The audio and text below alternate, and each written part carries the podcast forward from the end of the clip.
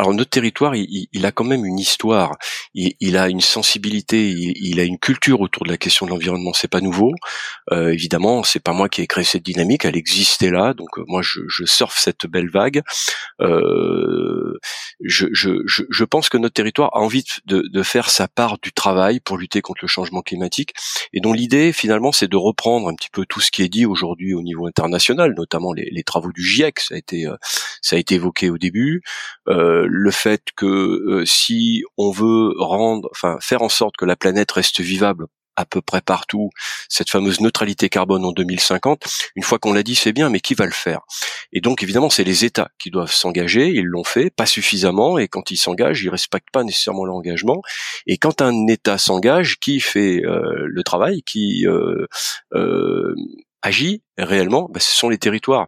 Et donc pour nous, à La Rochelle, euh, notre engagement profond, c'est de dire voilà, on va territorialiser à l'échelle de notre agglomération les euh, objectifs nationaux. Bonjour et bienvenue sur IDETER, le podcast des territoires qui osent. Je suis Pierre-Alexandre Évrard, passionné par les territoires et engagé pour l'écologie. L'audace, c'est d'y croire, quoi. En fait, de croire. Euh, en fait, c'est de s'accrocher à ses rêves.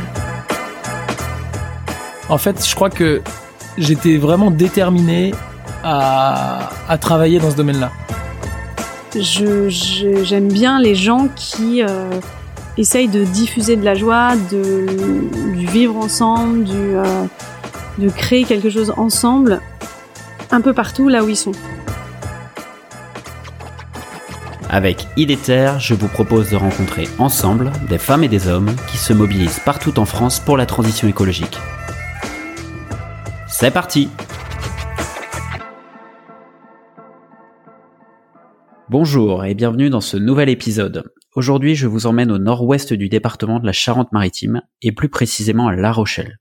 C'est sur ce territoire littoral, particulièrement sensible à l'érosion et à la montée du niveau de l'océan, que j'ai choisi pour découvrir, comprendre et décrypter le sujet de la neutralité carbone. Mais qu'est-ce que la neutralité carbone? Alors la neutralité carbone ne veut pas dire la suppression des émissions de gaz à effet de serre, car c'est impossible. Ce qu'il faut rechercher, c'est l'équilibre entre les émissions de carbone et l'absorption du carbone de l'atmosphère par les puits de carbone. Autrement dit, la neutralité carbone met l'accent sur la capacité d'un territoire à émettre autant de carbone atmosphérique qu'il peut en absorber. Le GIEC, le groupement d'experts internationaux sur le climat, nous dit que pour contenir la hausse des températures à 1,5 degré, il faut réduire les émissions atmosphériques de CO2 d'au moins 45% dès 2030 par rapport à leur niveau de 2010 et parvenir à la neutralité carbone en 2050. Devant cet immense défi, les territoires sont les premiers concernés. D'ailleurs, certains se sont engagés en précurseurs et nous montrent la voie. C'est le cas en France de La Rochelle Agglomération, avec son projet La Rochelle Territoire Zéro Carbone. J'ai donc le plaisir de recevoir au micro d'Idéter Gérard Blanchard, vice-président à la transition énergétique et écologique de la communauté d'agglomération de La Rochelle, et notamment en charge du pilotage de, du projet La Rochelle Territoire Zéro Carbone. Bonjour Gérard. Bonjour euh, Pierre-Alexandre.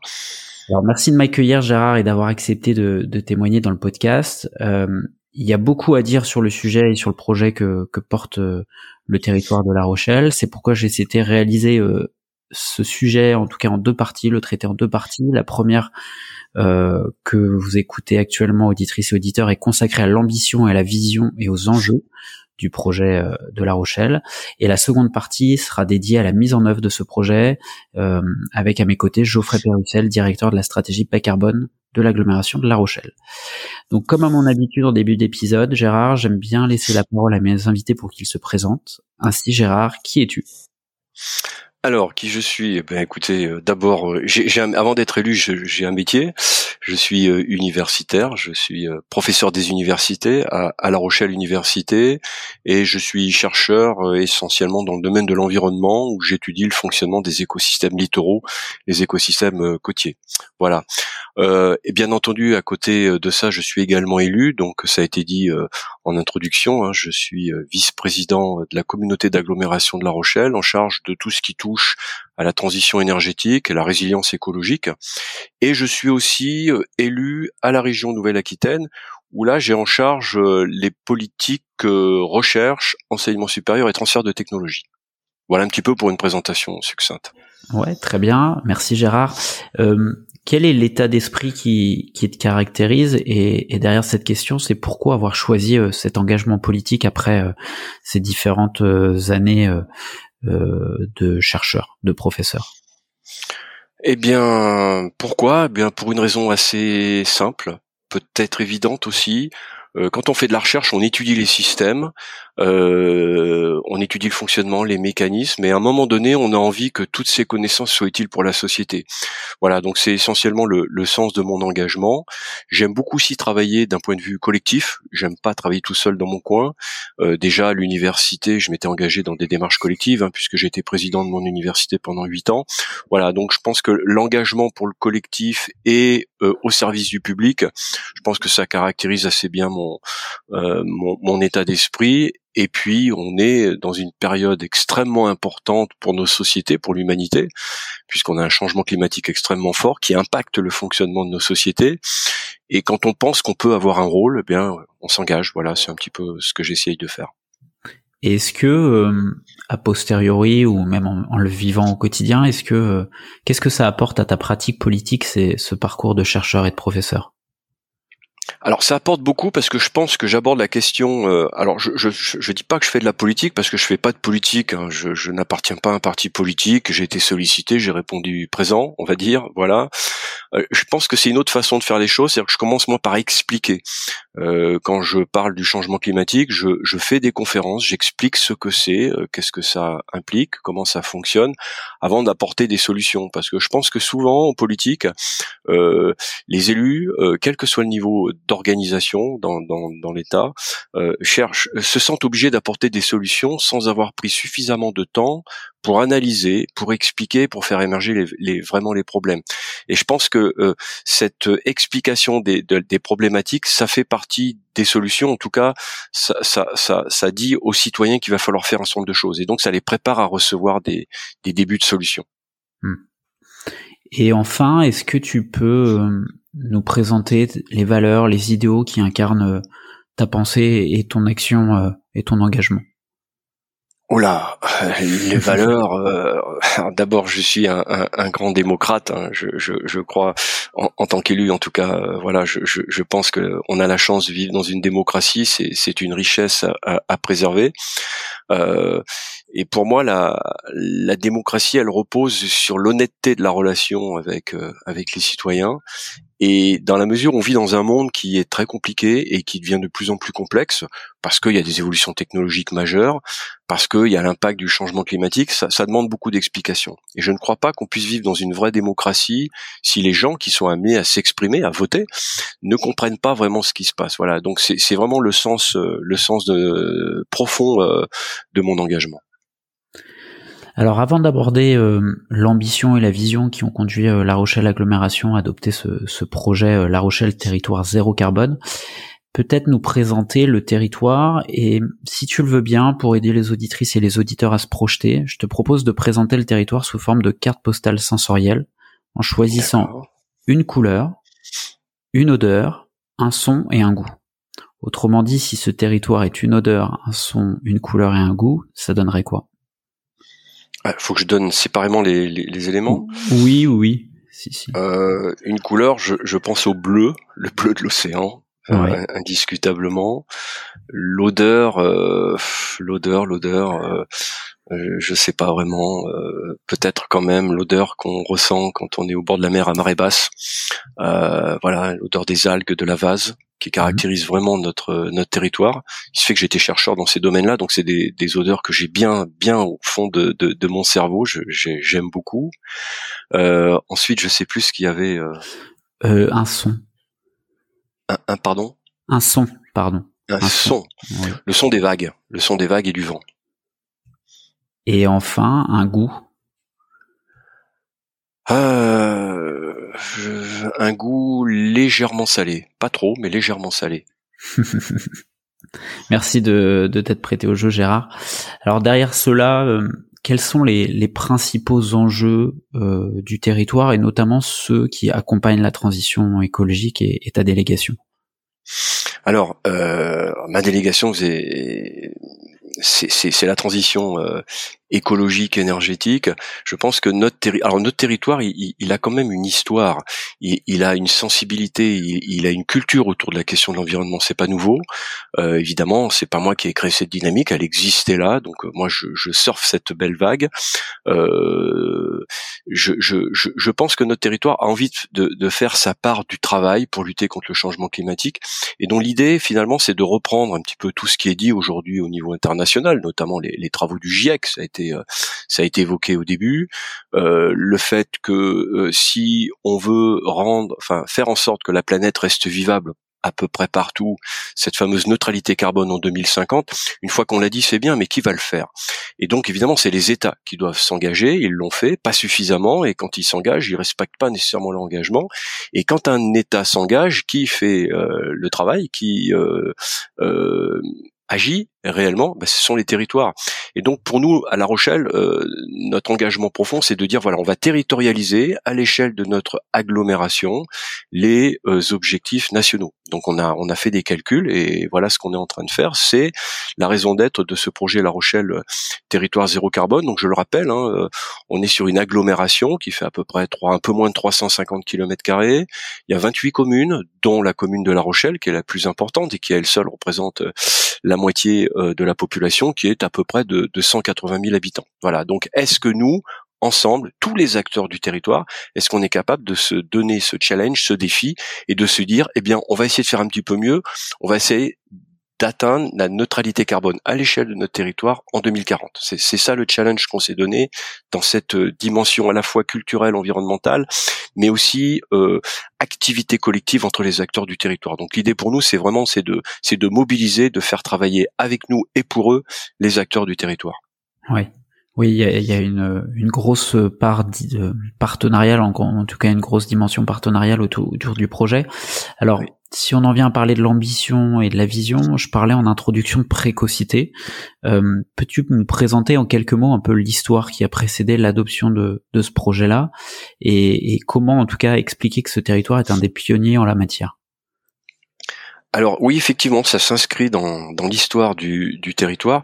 Euh, aujourd'hui, euh, on a un territoire qui est très attractif, qui fait envie, mais il faut savoir que c'est un territoire qui a énormément souffert.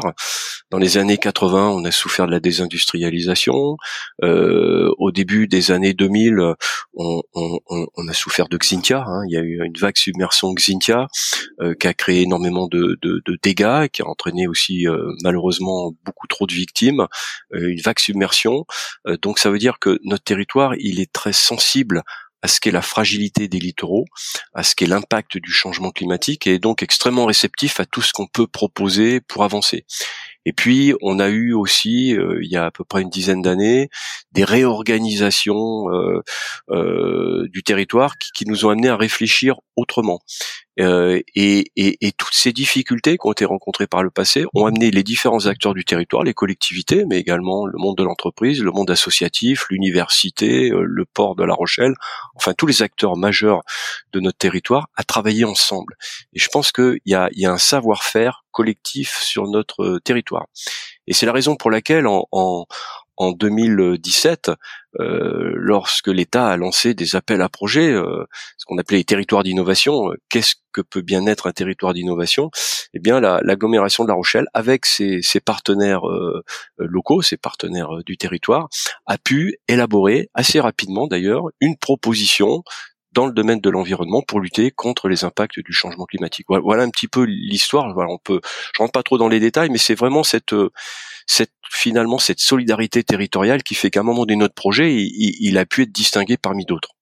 Ouais, tu, tu, parlais tout à l'heure de, de, de, des résiliences, en tout cas écologiques et territoriales dans, dans ta délégation, mais c'est vraiment ça, c'est qu'à partir de la, la prise de conscience des vulnérabilités et des menaces, euh, schématiquement, en tout cas, tout le monde s'est mis autour de la table pour euh, pour euh, pour réduire euh, en tout cas les conséquences de de ces vulnérabilités en cas de crise. Tout à fait. Je crois qu'on peut effectivement employer le mot de résilience. Hein. C'est comment euh, comment on absorbe les chocs. Là, on est aux premières loges hein, avec les submersions, avec les tempêtes. On l'a vu encore malheureusement ces, ces, ces derniers jours, sans déstructurer complètement notre territoire. Donc ça suppose évidemment beaucoup de mécanismes d'adaptation pour faire face à ce qui se passe aujourd'hui, et puis un travail pour le futur, parce qu'évidemment on travaille pas que pour nous, hein, on travaille pour euh, ceux qui viendront derrière nous, comme on dit les générations futures, et, là il faut faire en sorte de diminuer l'impact du changement climatique. Hein. Il n'y a, y a, pas le choix aujourd'hui. Alors le projet euh, La Rochelle Territoire Zéro Carbone, est-ce que tu peux nous le présenter euh, Quels sont ses enjeux et quels sont ses objectifs? Oui, alors les, les, enjeux, on, l'a bien compris, hein, c'est d'aller vers une neutralité carbone. Donc tu l'as bien expliqué en, en introduction. L'idée, c'est pas de ne plus émettre du tout du carbone, même si à terme, euh, évidemment, ça reste un objectif. Mais pour 2040, neutralité. Donc pour un territoire comme La Rochelle, qui émet euh, à peu près 2 millions de tonnes de CO2 ou d'équivalent CO2 par an actuellement, euh, toute activité confondue et, toute énergie euh, confondue, eh bien l'objectif c'est de diviser par 4 ces émissions en 2040, c'est-à-dire passer à 500 000 tonnes. Donc ça sera bien 500 000 tonnes résiduelles qu'il va falloir qu'on trouve le moyen de compenser par des euh, mécanismes de séquestration. Alors les mécanismes de séquestration, ils sont bien connus. Alors sur notre territoire, hein, il ne s'agit pas d'aller planter des forêts à l'autre bout du monde, sur notre territoire.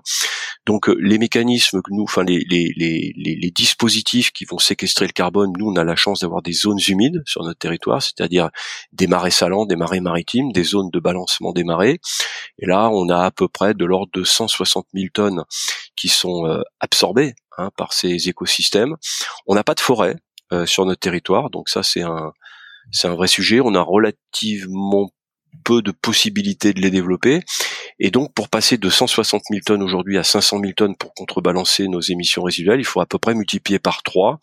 Et là, on commence à regarder très sérieusement les capacités de stockage de carbone dans les sols, dans les sols agricoles. Et donc, ça nous oblige aussi à regarder du côté de l'agroécologie pour modifier un tant soit peu les, pratiques culturelles pour augmenter ses capacités de stockage. Voilà. Donc l'objectif 2040, neutralité à 500 000 tonnes. Comment on fait pour ça? Eh bien, euh, on a un projet collectif. Je disais, c'est 130 acteurs du territoire qui vont se mobiliser avec nous et qui rentrent dans une programmation d'action. Ce sont des entreprises, ce sont des associations, ce sont des pouvoirs publics, les collectivités. Hein. À côté de l'aglo, il y a la ville de La Rochelle, mais il y a les 28 communes de l'agglomération. Il y a l'université de La Rochelle qui intervient largement et on a besoin de recherche, on a besoin de, formation. Il y a le, grand port maritime de La Rochelle, port de commerce, euh, donc le port atlantique qui s'appelle, et qui est un site industriel de premier plan, donc émetteur de gaz à effet de serre. Il était essentiel que cet acteur parte avec nous. Voilà, donc euh, c'est comme ça qu'on essaye de mobiliser. Euh, ces acteurs vont mettre en œuvre 70 actions et ces 70 actions finalement ce sont des on teste des solutions. Donc dans certains cas ce sont des solutions technologiques dans d'autres cas ce sont des solutions organisationnelles c'est parfois aussi des, mesures euh, de sensibilisation auprès des, publics. Et, et, dès lors que ces actions fonctionnent, alors elles sont toutes inscrites dans un plan sur 10 ans, entre 2017 et, et, et 2027, eh bien euh, ensuite on les récupère nous dans nos politiques publiques de l'agglomération et on les généralise, on les massifie. Voilà, c'est comme ça qu'on espère, grâce à La Rochelle Territoire Zéro Carbone, qui va nous servir un petit peu d'impulsion initiale, euh, modifier l'ensemble de nos politiques publiques pour arriver à atteindre euh, cette neutralité carbone en, 2040. Il faut savoir quand même, c'est important, c'est que ces 70 actions que je mentionne, elles ont un besoin de financement évidemment qui s'élève à 80 millions d'euros.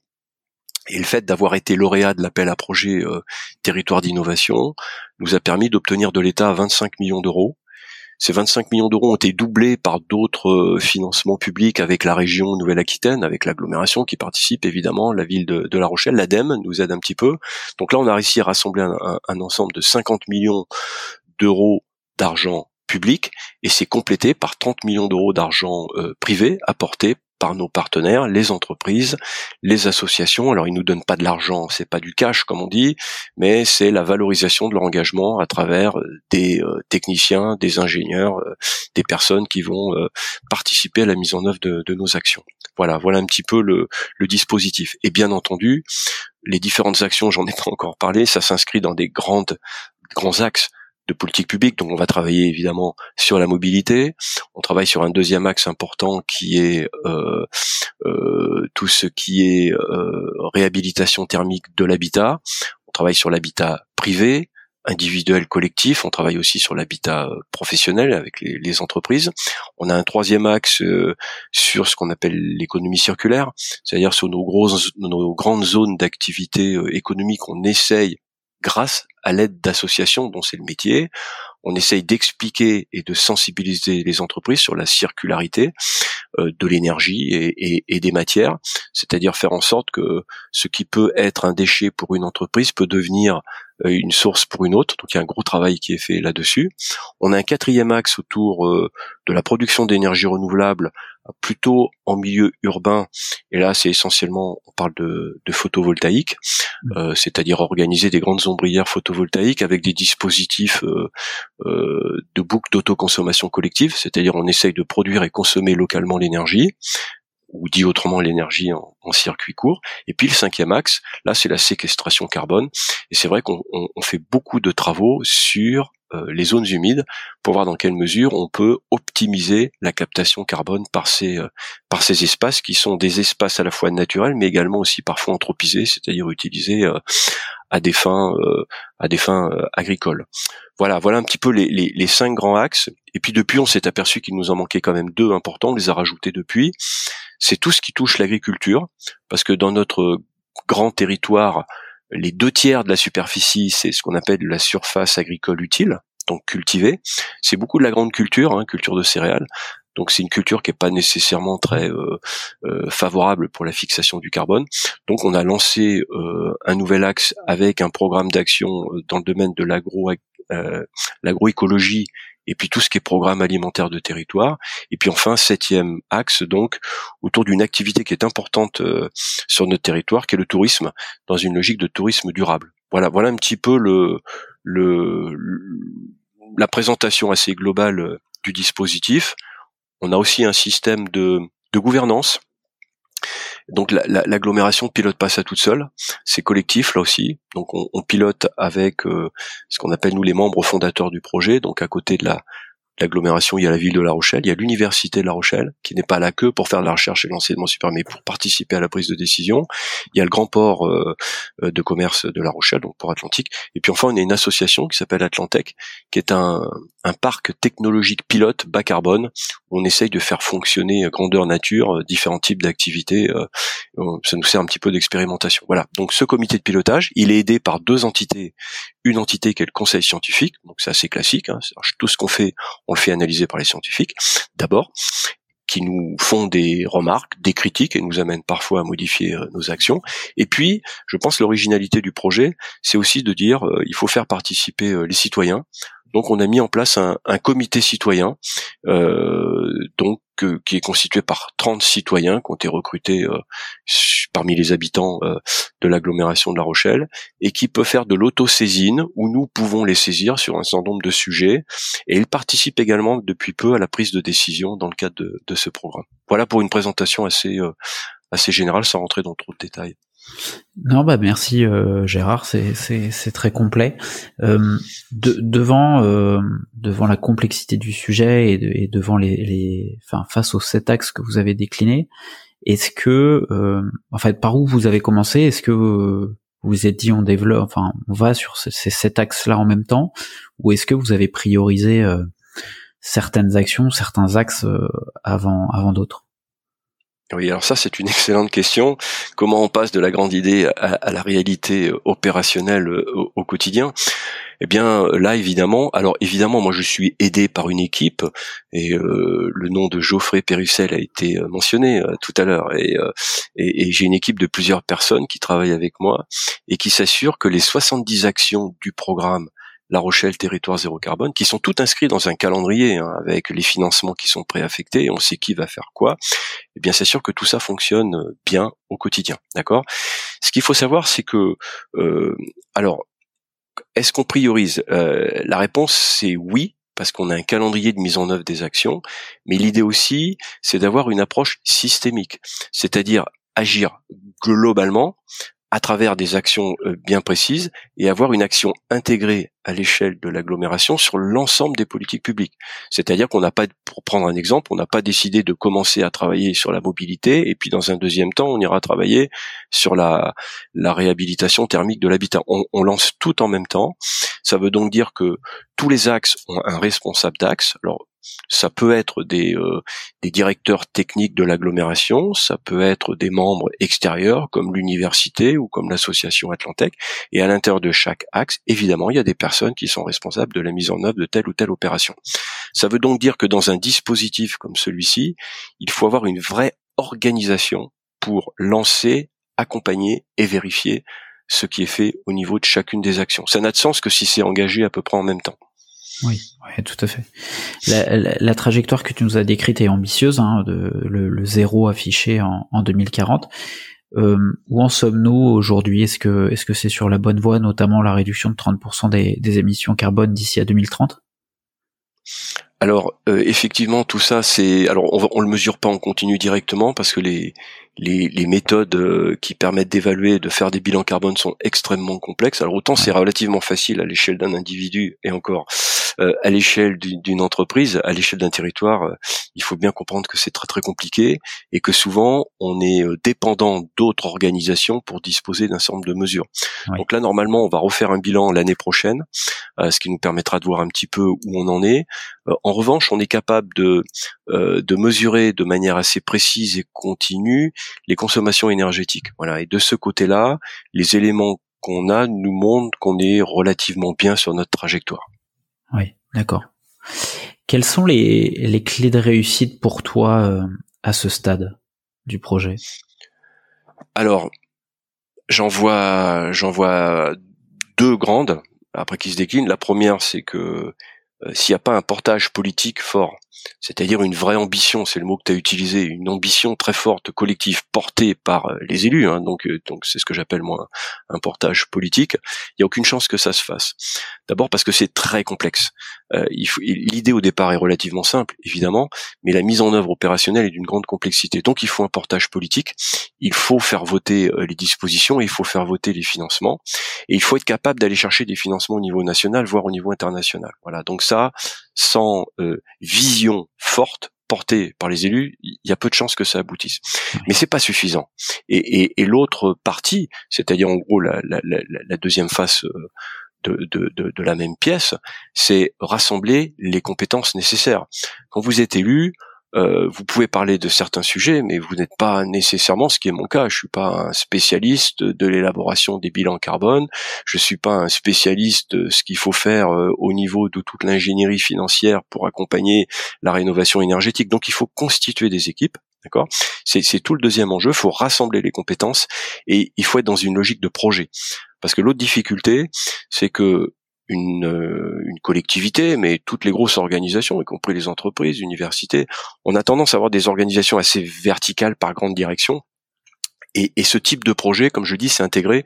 Il faut aussi beaucoup de transversalité. C'est-à-dire qu'il faut que des gens puissent passer d'une direction à l'autre. Voilà. Donc ça demande un, un, ce qu'on appelle le, le, fonctionnement en mode projet, mais alors à une taille relativement importante. Voilà. Donc c'est, il, il, faut rassembler les compétences. Il ne faut pas que des compétences techniques. Il faut les compétences de gens qui savent piloter techniquement, opérationnellement ce genre de projet. Donc il nous faut un pilote politique, c'est ce que j'essaye de faire, et il nous faut un pilote, un pilote opérationnel, et c'est ce que euh, Geoffrey Pérussel fait de son côté de son côté. Si on a les deux, ça fonctionne. Et enfin, euh, pour les territoires qui, qui nous écoutent et pour que pour les inviter en tout cas à s'engager dans la neutralité carbone, quels conseils ou quels euh, oui, quelles recommandations euh, souhaites-tu leur donner, leur partager Bien d'abord, faut en avoir envie parce que c'est, il faut pas se le cacher, c'est c'est assez compliqué. Euh, donc ça c'est la première chose. Hein. Euh, et puis ensuite il faut regarder si si c'est si c'est des, des, territoires qui s'engagent juste, il, il faut qu'ils viennent voir ceux qui ont déjà commencé à faire un certain nombre de choses. Voilà. Nous à La Rochelle par exemple, on aime bien partager ce qu'on ce qu'on a fait. Alors pas pour dire voilà regardez on est bon, c'est pas du tout ce que ça parce que dans certains cas ça marche pas ce qu'on fait. Voilà donc c'est c'est plutôt pour faire un retour d'expérience euh, et on a bien conscience que euh, même si on a été un peu en avance pour oser s'engager là dedans. Euh, on a acquis un savoir-faire et ce savoir-faire, on, souhaite le, diffuser. D'ailleurs, parmi les, les, objectifs qu'on s'était donnés, une des raisons pour lesquelles on a été financé, je crois, euh, par l'État, c'est qu'on parlait à l'époque de réplicabilité, c'est-à-dire dans quelle mesure ce qu'on fait à La Rochelle, on est capable de le transposer, de le faire fonctionner ailleurs. C'est-à-dire, voilà, c'est pas nous qui allons le transposer, le faire fonctionner ailleurs, mais c'est d'autres territoires qui pourraient s'en inspirer. Pas obligé de faire exactement la même chose, hein, parce que chaque territoire a ses caractéristiques, son histoire, ce qu'il est capable d'accepter ou non. Ça, c'est aux élus de le sentir, bien entendu, c'est leur mission fondamentale. Voilà, donc on, on travaille avec beaucoup, beaucoup de territoires qui viennent nous voir. On va rendre visite aussi sur pas mal de territoires. Je suis très très souvent invité à faire des, euh, des présentations du projet.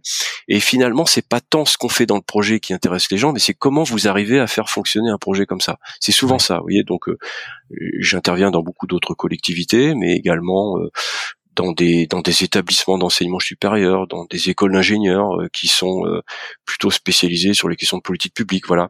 Et, et on, finalement, on est un exemple qui intéresse pas mal de monde. Alors en, guise de conclusion, euh, j'aimerais bien avoir ton, ton avis, ton regard sur la formation des élus à la transition écologique. Qu'est-ce que ah.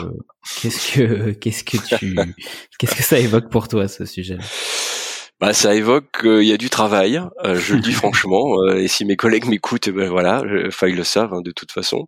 Alors il se fait que pour moi, c'était facile parce que, comme je l'ai dit, je suis chercheur dans le domaine de l'environnement. Alors, même si je suis pas spécialisé du tout dans la question de la transition énergétique, je suis plutôt sur le fonctionnement des écosystèmes. Enfin, le, le, le, la marche à franchir est assez facile. Hein. et puis, en plus, je suis chercheur, donc c'est un peu mon métier.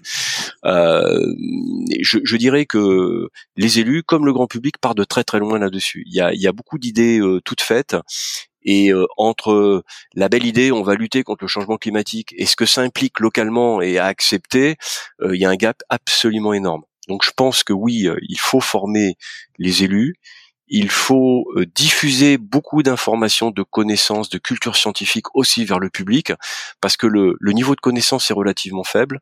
Et quand on n'a pas envie de faire un certain nombre de choses, on, bascule assez vite vers le complotisme ou vers des fake news.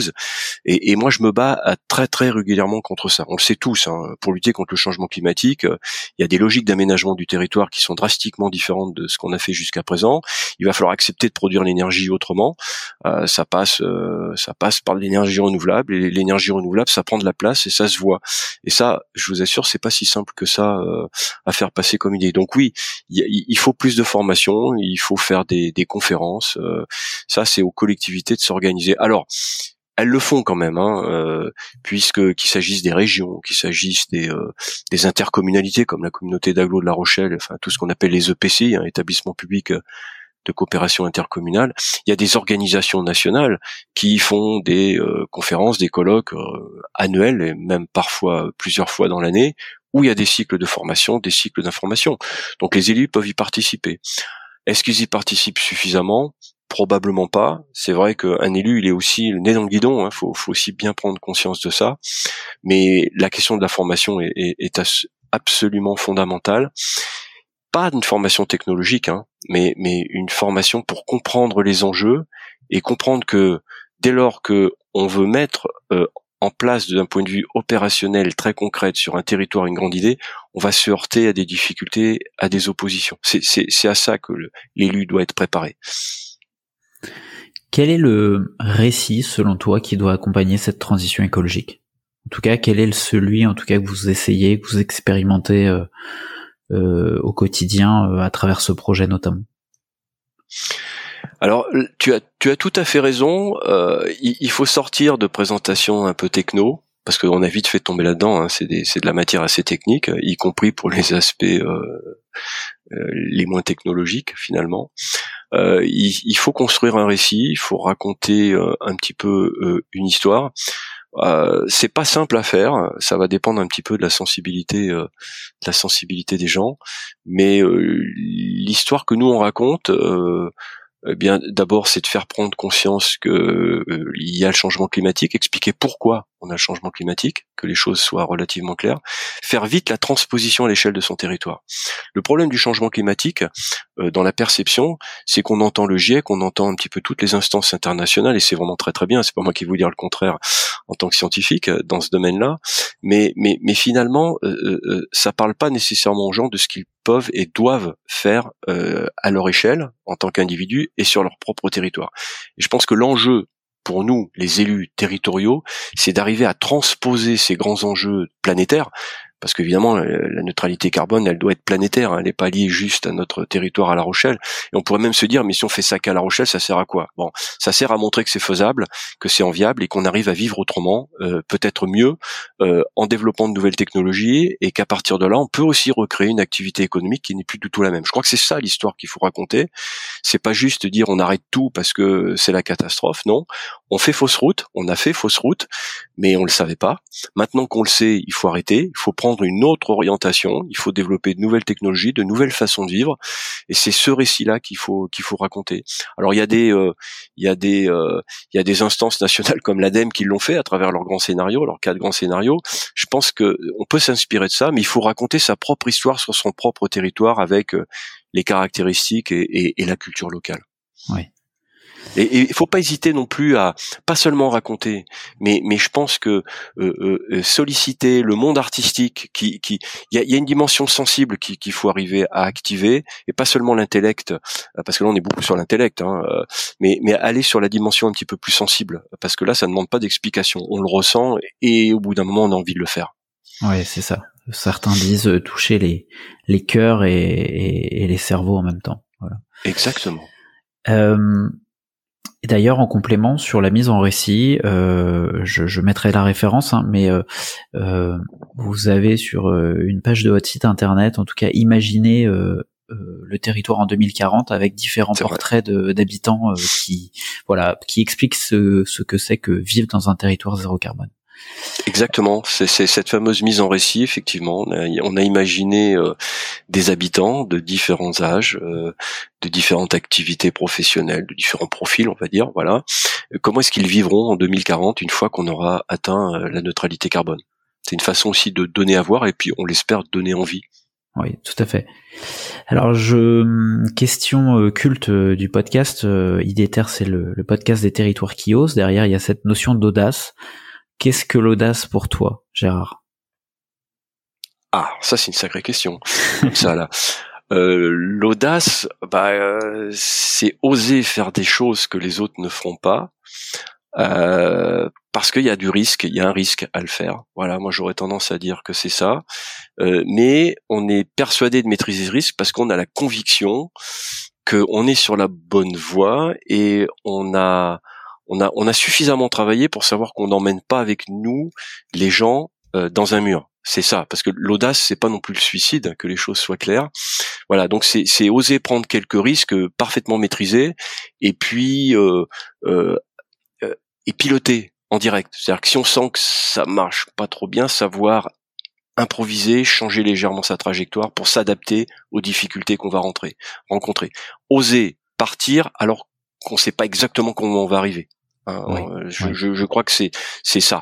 Et, et finalement, c'est l'histoire, c'est l'histoire de l'humanité. Hein. Oui, c'est vrai. Euh, partir du point A et essayer d'arriver au point B sans forcément connaître euh, le chemin et la destination, on sait même pas où. Oui, parce que le, le, le, point B qu'on s'est donné, il est purement virtuel. Ça, c'est neutralité carbone, mais ça dit pas grand-chose sur la société qu'on va créer d'ici là. Et, et, je pense qu'il faut. On, on sait qu'on va changer la, la, la société, ça c'est clair. Mais je pense qu'il y a beaucoup de gens qui l'ont pas nécessairement compris. Euh, on sait pas exactement vers quoi on va aller, mais on fera tout notre possible pour l'endroit où on va, enfin l'endroit, le, le, la, la, visée qu'on se donne, euh, permettre d'avoir une société qui fonctionne correctement. As-tu un conseil de lecture à nous partager? Oh, alors là, comme ça, difficile.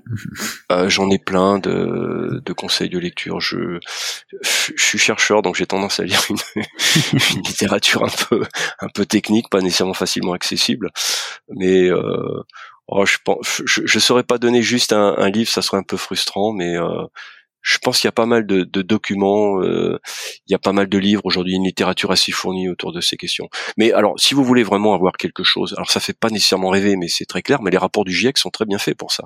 Oui, les résumés pour décideurs notamment. Ouais, les, résumés, ouais. Alors ils, ils sont pas toujours très accessible, mais, mais, mais quand même. Alors après, après, on trouve des livres un petit peu qui vulgarisent ça, mais, mais, mais, mais je pense que prendre conscience qu'aujourd'hui la science est capable de dire voilà ce qui se passe, voilà pourquoi on en est là. Si on fait rien, voilà où on va, c'est catastrophique. Mais si on fait ceci, voilà où on va. Et là, c'est nettement plus vivable. Je pense que ça, c'est quelque chose d'important à comprendre. Donc, je suis désolé, mais oui, effectivement, je vais pas faire beaucoup rêver là-dessus. Mais euh, le scientifique prend toujours le pas sur l'élu à un moment donné. Oui, oui, et, rappelons-le parce que c'est important. Les scientifiques ne font pas de politique, donc euh, certains certains accusent les scientifiques de faire de, la politique, ils ne font pas de politique les scientifiques. Non, on alerte, on alerte, on alerte. Alors après, de temps en temps, force d'alerter, de voir que ça bouge pas, bah, qu'est-ce qu'on fait euh, on, vient dans le monde des élus, euh, pas pour faire de la politique, mais pour continuer à, faire avancer. Et enfin, dernière question, où est-ce qu'on peut te contacter, voilà, pour les territoires qui nous écoutent et qui souhaitent échanger et s'inspirer de ce que vous faites, euh, le plus facile pour euh, pour eux, c'est quoi? C'est de contacter euh, bah, de me contacter, oui, à, l'agglomération de La Rochelle, me demander où on peut diffuser mon adresse mail. Il hein, n'y a pas de, y a pas de souci. Gérard.blanchard nouvelle aglo-larochelle.fr. Je vous donnais mon adresse de région. Ça marche. Non, non, il n'y a bah pas de souci sur mon adresse, ouais, mon adresse mail. Très bien. En tout cas, euh, Merci beaucoup Gérard euh, d'avoir témoigné dans Idéter. Et puis euh, bah, je, je, je, reviendrai vers toi en 2030 déjà pour voir si euh, si, je suis toujours là. Si tu es toujours là. J'espère être là, mais peut-être pas en tant qu'élu. peut-être en tant que scientifique de l'autre côté. Ah oui, j'espère bien. J'espère bien. Bah, en tout cas, un grand merci à toi, Gérard, et, euh, et à très bientôt alors. Merci à toi pour ton émission. À bientôt. Super, vous voilà arrivé à la fin de l'épisode, j'espère que celui-ci vous a plu. Si c'est le cas, je vous encourage à le partager sur vos réseaux sociaux et à mettre 5 étoiles au podcast sur Spotify ou Apple Podcast. N'hésitez pas non plus à m'écrire ou à me proposer des sujets en m'interpellant directement sur les réseaux LinkedIn, Twitter ou Instagram. À bientôt!